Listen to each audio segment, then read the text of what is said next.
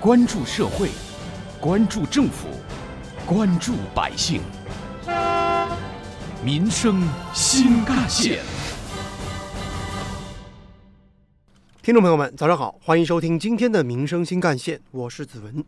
据报道，当下正是大学生们拥抱新生活的时候。而不少大学生的入学装备相当豪华，平板电脑、新款手机、数码相机等电子产品一应俱全。简单估算，一些新生的开学装备最低也要一万块钱以上，而多的甚至超过了两万块。而对于很多家庭来说，这当然不是一笔小数目。您刚刚上大学的时候，当时都带了什么东西入学呢？购买这些物品，当时花了多少钱？带着这样的问题，记者采访了不同年龄层段的人群。七零后杭州市民王女士：我们那时候条件很普通的，上学带的最多的就是日用品，床单、被褥啊、席子什么的。后来我儿子上大学了，这条件就好多了。我们给他买了一个智能手机，一个笔记本电脑，还有几套衣服。哎八零后杭州市民林先生。呃，我记得我当时就是带了自己的一些衣服，还有一个比较老的笔记本。我当时记得买了一个新手机，花了将近我一千元，嗯，还是挺贵的。其他的就是一些日用品了。在林先生看来，在自己的家庭条件经济允许的情况下，配备一些高档的装备也无可厚非。但是，如果说自己的家庭本就经济拮据，还要打肿脸充胖子，那就值得商榷了。其实。二零一八年九月的开学季，第一批的零零后就开始踏入大学的校门了。他们的行李箱里都装了什么呢？某个网购网站开学的数据显示，平衡车、无人机、投影仪的零零后下单比例最高，成为了入学装备的新三样。不少大学教学楼和宿舍距离比较远，因此零零后们开始将平衡车列入入学装备。售价两千块钱左右的平衡车登上了天猫开学季的人气榜。而另外，便携式投影仪也冲上了人气榜，热销上万台，成为了零零后们宿舍观影的神器。除了为兴趣爱好来买单，零零后们也比较注重养生。数据显示，高端的迷你电炖锅在开学季也爆卖了超过六万件，而养生壶则卖出了超过十三万件。其实，现在的电子产品非常普及，即使没法买到当下最好的，用性价比最优的也是不错的选择。而另外一方面，电子产品更新换代非常快，很多学生购买的目的只是为了装点门面，往往不顾实际。这样的攀比之气盛行，当然是不利于学生的健康成长的。那么，更年轻的一代人，他们也会这么想吗？继续来听记者采访，杭州九零后市民徐先生。我是一三年上大学的，呃，那个时候爸妈给我买的呢，一个是笔记本电脑，然后一个手机。还有一双我很想要的这个篮球鞋，当时就很开心，很满意。呃，其实开学买东西没必要买的太多，每个家庭他家庭状况、家庭条件都不一样，所以还是要量力而行吧。零零后的小马同学一年前步入大学校园，对于入学装备买多少、买什么合适的话题，他这样告诉记者：“我开学就大二了。”这次开学，我带个电脑、手机和平板电脑，因为我是学画画的，所以是爸妈特地给我买的。别的东西我觉得也没必要买太多。我爸说，真要想买，可以自己挣奖学金，他也会适当的支持一点。戒奢向俭向来是中华民族的传统美德，大学新生入学装备简朴一些还是比较好的，各方面都应当为此有所作为。高校可以在入学通知书中明确必带的装备，提倡节约理性的消费观念，从而使新生在接到录取通知书之日起就有心理准备，接受艰苦奋斗、勤俭节约的良好教育。挖掘新闻真相，探究新闻本质，民生新干线。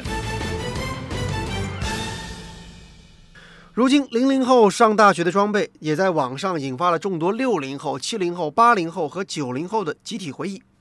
开学的时候，六零后大学新生们用彩色的网兜装上被褥、搪瓷缸暖水瓶，带着简单的日用品，就这样踏入了大学校门。而对于七零后们来说，上大学的时候，如果能够拥有一台随身听、BB 机，毫无疑问，你就是那时候校园里的焦点人物了，可以引来无数的目光。而到了八零后进入大学的时候，诺基亚手机、台式电脑还有 MP3，则成了当时入学新生的标配。刚刚毕业的九零后也许想不到，笔记本电脑、手机、Pad 构成的三大件早已不是最时髦的产品了，平衡车、无人机、投影仪，这才是零零后新一代大学生们的新宠。有关于我们今天关注的话题，不少网友的留言讨论也很热烈。比如说，网友明明如月说：“戒奢从简，学生群体要好好上这一课。”而网友风铃乱则表示：“我有个朋友，孩子上大学了，家里只给他买了一个很普通的手机和电脑，如果要更好的，让他自己用奖学金挣。我觉得这样很好。”而网友沐风则表示：“我当年就一台几百块的诺基亚手机就入学了，感觉也挺不错呀。”有关于我们今天关注的入学装备够用就好的话题，接下来您将听到的是本台特约评论员、资深记者叶峰老师的点评。上大学什么是必要的装备？恐怕很多人都没有认真的去思考过这个问题，更多的是自己想到什么就是什么，也不管它的实际价值和实际使用的效率有多高。对于一个学生来讲，他没有经济收入。所有的一切都是要靠父母来供养的，而我们很多父母呢，也不会去考量这个装备的本身对孩子的学习究竟有多大的帮助，是不是必要？只要孩子提出来，大概也都会去满足。然而，当这些装备配齐了以后，它的实际效用以及实际使用的效率到底有多高，恐怕更是被忽略了。我建议，不妨。去学习一下军校和警校的学生，他们入校时的装备配置。当然，他们的大多数装备都是由学校发的，但是这些发下来的装备，一是够用，二也不会浪费。对于军校学生来说，即便你带去了笔记本电脑，带去了手机，对不起，也不是随时随刻都可以拿出来用的。你所穿着的衣服，大概也不是以品牌。价格来决定它的所谓的优劣的。在叶峰老师看来，大学生的首要目标当然是应当努力学习，攀登学术的高峰，或者多多参与社会实践，为将来的就业和择业打下良好基础，而不应当过分追求物质条件的优渥。从某种意义上讲，学习也是在奋斗。读了大学就一定要满身名牌，全套所谓的装备吗？答案应该是否定的。何况有些装备，它的实际使用功能与用在学习上和用在玩上比例分配到底有多少，恐怕也只有孩子们自己心知肚明。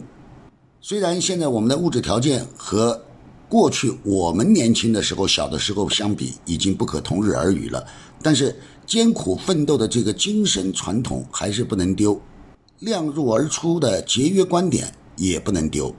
我们小时候经常听长辈讲，生活上要低标准，工作上要高标准。这些高低虽然随着时代的变化已经有了发展，过去的高恐怕在现在看来就是低。但是顺应时代的发展，并不只是体现在我们的穿着装备上，更应该体现在我们学习的态度上，体现在刻苦努力上，体现在。学习成绩的提高上，说穿了，读大学不是为了显摆，校园也不是炫富的场所。这方面，家长应该予以必要的引导，学校也应该做出一定的规制。对于大学生们来说，也应该有自己的追求。正如叶峰老师所说，父母也要引导孩子懂得量力而行，提倡节俭，不攀比，不铺张，本着够用不浪费的原则，给孩子配备最基本的装备。而媒体也应当承担相应的社会责任，引导大学新生放下虚荣，克服超前消费的习惯，在全社会营造自力更生、艰苦奋斗的良好氛围。最重要的是，学生本人切不可为了面子去攀比，时刻谨记进入大学使命是学习。相关话题，人民网也曾发表评论文章：“真知灼见才是必备品。”文章指出，青年学子进入高校。首先，应当实现学习方式和认知方式的提升。努力培养自身的问题意识和实践意识，才能学有所长，学以致用。此外，担当精神、志存高远也应当成为新一代大学生进入高校的必修课。好，感谢您收听今天的《民生新干线》，我是子文，下期节目我们再见。